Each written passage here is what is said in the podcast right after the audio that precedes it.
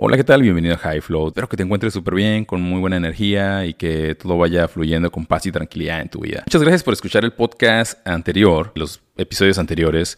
Muchas gracias por suscribirte. La neta es que hacen mi día. A mí, digo, como ya les había platicado en los episodios anteriores, me da mucha satisfacción grabar estos episodios, escribirlos, hay un guion detrás y busco que se transmita un valor, un, aprendizaje y compartirte yo también mi perspectiva y opinión sobre productos, experiencias de, en tecnología y que tú también pues, te formes tu criterio o estés en desacuerdo conmigo y comentes y que esto sea pues vaya creciendo poco a poco. Entonces, muchas gracias por estar ahí al pendiente. En el episodio de hoy te voy a platicar del Consumer Electronic Show del 2023 que, se ha adelantado por ahí. Este show arranca el próximo jueves. 5 de enero, muchas noticias que se comienzan a filtrar. Voy a platicarte también un poco de Stadia, Google Stadia, cuál fue mi experiencia utilizando Google Stadia, servicios similares a esto, cuál es como toda la vertical que se está haciendo alrededor de, o la vertical que existe alrededor de este tipo de productos o servicios. Pues te voy a platicar de esto y un, un bonche de noticias de App Store, de Apple, y de regulaciones de las tiendas. Sin más ni más, arrancamos con el contenido y pues espero que te lleves algo positivo y que aprendas y que por lo menos pases un buen rato conmigo, que yo ya lo estoy pasando bastante bien. El Consumer Electronic Show eh, del 2023 pues arranca el próximo jueves. Es un formato que ya va más orientado otra vez a tratar de regresar a lo que era originalmente, a un evento más físico, pero siguen teniendo como estos venues o estos spots digitales o a distancia porque no se ha logrado como el formato 100% regresarlo. Hasta el día de hoy se han filtrado monitores, principalmente pantallas de Samsung, desde que arrancó la pandemia y pues se ha venido como modificando el formato desde el 2020, vaya. Es una semana en la cual tanto las compañías que asisten al Consumer Electronic Show como las que no asisten, pues se cuelgan un poco y cualquier anuncio que hacen, pues llega, ¿no? Eh, se ha filtrado algunas noticias ya de Samsung con un monitor de pantallas OLED de 240 Hz para videojuegos, lo cual está increíble para todos aquellos que siempre están buscando cómo tener menor latencia en sus juegos, gran calidad. Creo que es una muy buena noticia y por ahí se vienen otros, otras pantallas de Samsung. Se rumora que va a haber bastantes interfaces de control para casas. Les platicaba en el podcast anterior de, de Matter, principalmente, o sea, van a ser interfaces enfocadas en el protocolo de Matter que este protocolo es un protocolo estandarizado tanto por Apple, Google, Samsung y todas las compañías Zigbee y todas las compañías que están allá afuera haciendo productos de inteligentes para casa. Entonces se prevé que va a haber como una oleada de productos, pero principalmente enfocados en, la interfaz, en cómo controlas tú los dispositivos. Y eso es lo que salió ahorita. Van a venirse un bonche de noticias a partir de. Bueno, se han estado viniendo un bonche de noticias y van a venir más noticias a partir de que esto arranque. Entonces hay que estar ahí, por ahí alertas a ver si sale algo interesante. Las compañías de carros como que se enfocan muchísimo en hacer como un show off, demostrar que ellos son capaces de construir un carro increíble, entonces, eh, y sacan carros loquísimos, pero pues es puro, puro humo, ¿no? Eh, no, no, no llegan a ver nunca el mercado. Ahora te voy a platicar de los servicios de consumo en la nube, servicios de cómputo en la nube. Google Stadia lanzó en el 2020, 2019, perdón, y duró tres años. En septiembre del año pasado cancelaron y era este servicio de que tú entrabas, podías jugar ciertos videojuegos gratis simplemente por entrar. Y si pagabas una suscripción de 10 dólares al mes, podías jugar los videojuegos que estuviesen disponibles en 4K, en 4K y también podías comprar juegos y los juegos los podías jugar en 4K desde tu tableta, iPad o Android y desde tu celular o desde tu, ya sea Android, iPhone o, o desde tu televisión utilizando un Chromecast. Yo fui usuario de esta aplicación. Un amigo me regaló un Chromecast 4K con soporte para Stadia y el control. Entonces estuve utilizándolo, estuve jugando Red Dead Redemption 2. Mi experiencia fue buena.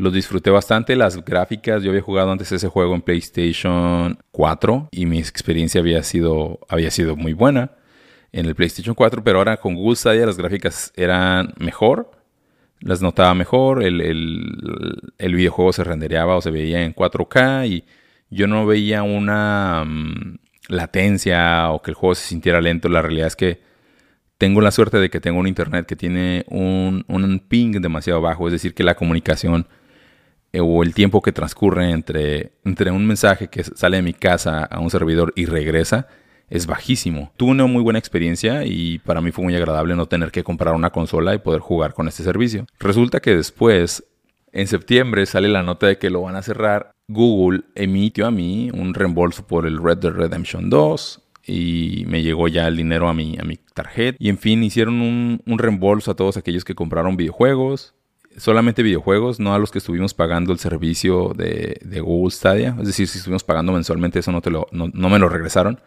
Y hoy en día está como la comunidad de gamers tratando de salvar juegos que son exclusivos o que salieron exclusivos para Google Stadia, como es el juego este que está, está muy cool, que se llama Pixel Junk Riders. Eh, está muy bonito y está como la comunidad ahorita viendo formas en la cual cómo pueden romper esa exclusividad o cómo es que lo pueden portear para llevarlo a alguna otra plataforma y que salga de, ahí, ¿no? Y eso es por todo, eso es por la parte de, Google, ¿no? Que es muy triste la historia de Stadia porque desde que salió muchas personas del medio decían como, no, pues ese producto o ese servicio ya está, está acabado, o sea, como que seguramente Google lo va a cerrar, como ha cerrado mil otros productos que ha cerrado, ¿no? Como que lanza productos y los cierra, los une otros servicios, cambia nombres, los actualiza, en fin. Tiene esta fama, ¿no? Pero pues, digamos, es el estilo en el cual Google desarrolla o va creando estos productos y estos servicios. Entonces ya desde que salió le echaron la, ahora sí que la, la mala onda. Pero resulta que a la par de eso también ves un Microsoft lanzando un Game Pass de manera exitosa. Ves un GeForce de Nvidia también. Y así van saliendo ciertos servicios enfocados al entretenimiento de videojuegos, pero también está la parte de servicios profesionales, como por ejemplo GitHub eh, Code Spaces, que es increíble. Si tú quieres desarrollar, ya te ofrece que tú puedes lanzar un repositorio de manera virtual, en la nube, vaya, en un, en un igual, en un servidor.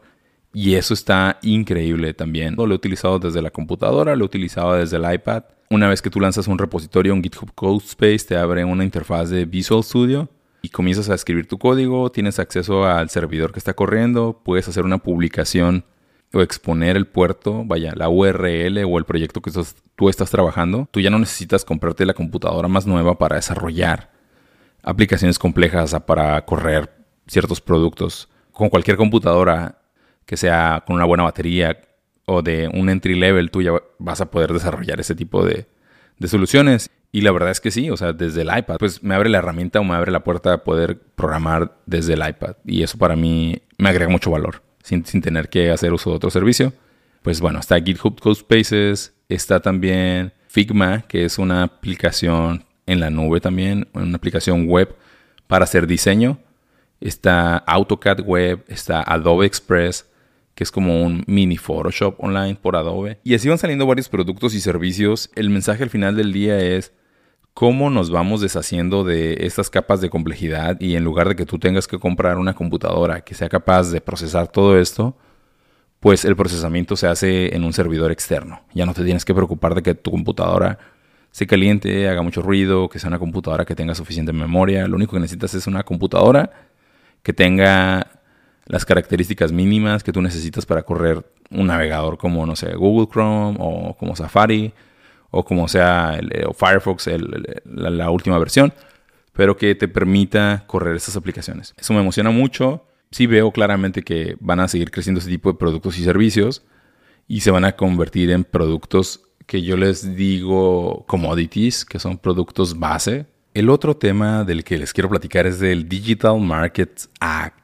que acaba de ocurrir, bueno, que ya ocurrió en Europa, que es una legislación, una nueva ley que aprobaron para que los sistemas operativos, tanto de Google, Android o de Apple, iOS y iPad OS, permitan tener tiendas de terceros, es decir, que puedan existir tiendas que sean administradas por compañías diferentes a las dueñas del sistema operativo o a las que hacen el sistema operativo. Esto para propiciar un ambiente con mejores competencias y eso lo deben de cumplir las compañías en este año, en el 2023. Entonces se espera que iOS 17 existan las guías o las formas para que las para que ya puedan existir esas tiendas. Entonces ya salió la noticia de Fortnite que va a estar Fortnite disponible este año próximamente en el, en el App Store. Porque recuerden, si se van al episodio de Monopoly o al episodio de Epic que grabé hace, hace ya bastante tiempo. Lo voy a dejar en la descripción. Sigue el pleito, sigue el pleito, no han llegado a una solución. Hubo una multa para Epic Games, la pagaron y luego pensaron que ya a partir de eso las cosas iban a estar bien, pero Apple hizo una apelación, entonces el caso sigue abierto, no se ha dado una resolución, por lo tanto la aplicación o Apple no está obligado a reinstaurar Fortnite, pero gracias a esta nueva ley de la Comisión Europea, ya va a poder estar disponible no solamente Fortnite, sino en una de esas Epic Games lanza su tienda, la tienda que quería lanzar o, la tienda que quiere lanzar en, el App Store, ¿no? O en el App Store, en iOS, perdón. Y, ya eso, eso va a pasar este año. Una vez ya dicho esto de las tiendas, de, de, los dispositivos móviles, vamos a brincar a las noticias de Apple y a los rumores que hay por ahí. El primero de ellos es un rumor de que el iPhone 14 Plus va a bajar su precio debido a que no están eh, vendiendo eh, lo suficiente, no están vendiendo de acuerdo a, las expectativas que tenía Apple. Les está pasando... Está en una posición muy complicada. Yo creo que el, mercado, vaya, la, escalera de precios y de productos o dispositivos es, es demasiado. Entonces, ese teléfono el, alcanza el precio de lo que cuesta el iPhone 14 Pro, el, básico, vaya, el, no el Pro Max, sino el Pro. Como que ya no es tanta la diferencia entre el Pro básico y el 14 Plus. Y aparte, el iPhone 14 o 14 Plus tienen el procesador de la generación anterior. Entonces, entre el, iPhone 13 y el iPhone 14 no hay tanta diferencia. No hay una razón para actualizar los usuarios que están en un 13 a un 14 Pro, perdón, a un 14, de 13 a 14 y pues se la están viendo complicado y están viendo ver ahí qué hacen. Pero desde mi punto de vista creo que está muy saturada la línea de productos o la escalera de productos en, teléfonos. Siento que deberían de simplificar bastante la, línea, ¿no? De que saquen nada más, no sé, por ejemplo el 15, ¿no? Que saquen el 15 Pro, 15 Pro Max y 15 nada más. O sea, como 3 o 15 mini, 15 Pro y 15 Max. O sea, 3 al menos, que dejen la línea a 3 o a 2, pero ya tener tantos productos como tienen ahorita es, es, es, ellos mismos se ponen en este dilema de que si uno de sus productos no comienza a vender como ellos esperan, pues ya se convierte en un problema para ellos. Pero en fin, es una compañía de un trillón de dólares, entonces eh, ellos ya lo arreglarán.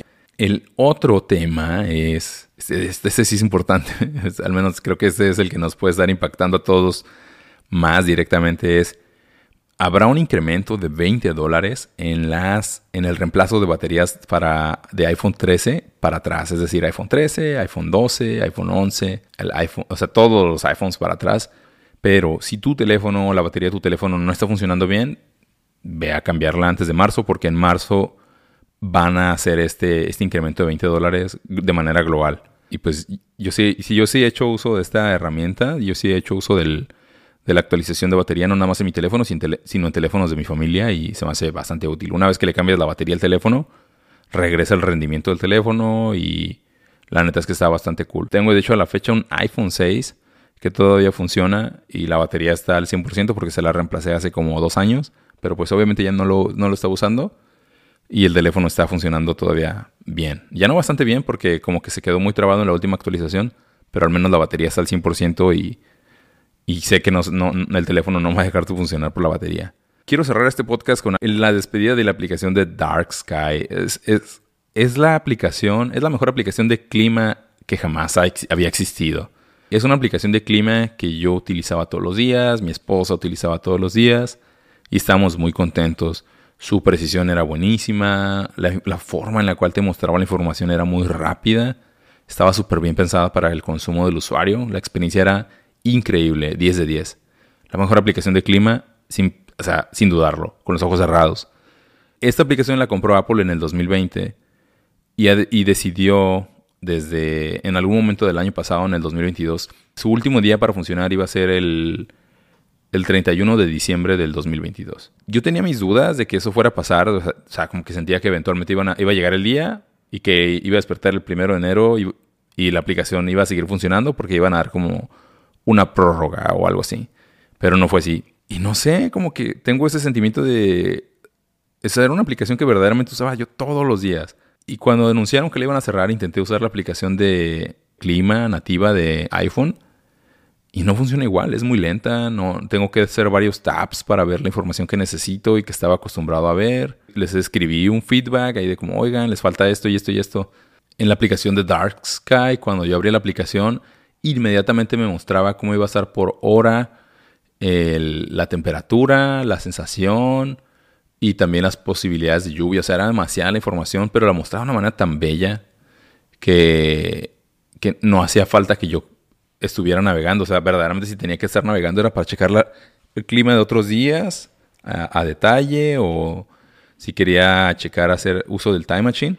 Pero fuera de eso, era una aplicación muy bella y ya, ya no está disponible. El otro tema de Dark Sky todavía tienen disponible ellos un API y ese lo van a cerrar en marzo. No sé, es un poco un trago amargo. Creo que no está nada bien que Apple haga eso de comprar aplicaciones. Digo, qué bueno por los, eh, desarrolladores. Espero que les haya, que haya sido un buen deal y que estén súper bien, pero como que es un trago amargo al final del día que una compañía se canibalice y se compre un producto y no logren sacar un producto a la altura de el que compraron y aún así lo cierran. Un poco decepcionante que hayan hecho eso, pero bueno, Ojalá que algún día regrese a otra aplicación mejor que Dark Sky o igual y a ver qué pasa con la, o con la aplicación del clima de, iOS. Y ah, antes de que se me olvide, soy Javier Murillo. Me puedes seguir en mis redes sociales en JaviFloat. Me puedes escribir también por Telegram a JaviFloat. Me puedes escribir en Instagram y te voy a dejar más links o información en la descripción. Muchas gracias por suscribirte. Compártele este podcast a alguien que creas que le va a agregar valor. Estoy, eh, estoy probando con un micrófono nuevo. Si escuchas el audio diferente, por favor, dame feedback, dame, eh, coméntame qué tal, qué te parece, si está mejor, está peor. El episodio anterior creo que el audio salió demasiado grave. Ya hice unos ajustes ahí, el ecualizador del micrófono y a la interfaz. Entonces espero que este ya se escuche mejor. Pero de nuevo, gracias por escucharme. Te deseo que sigas teniendo una excelente semana y espero que la pases muy bien. Hasta luego. Muchas gracias por escuchar.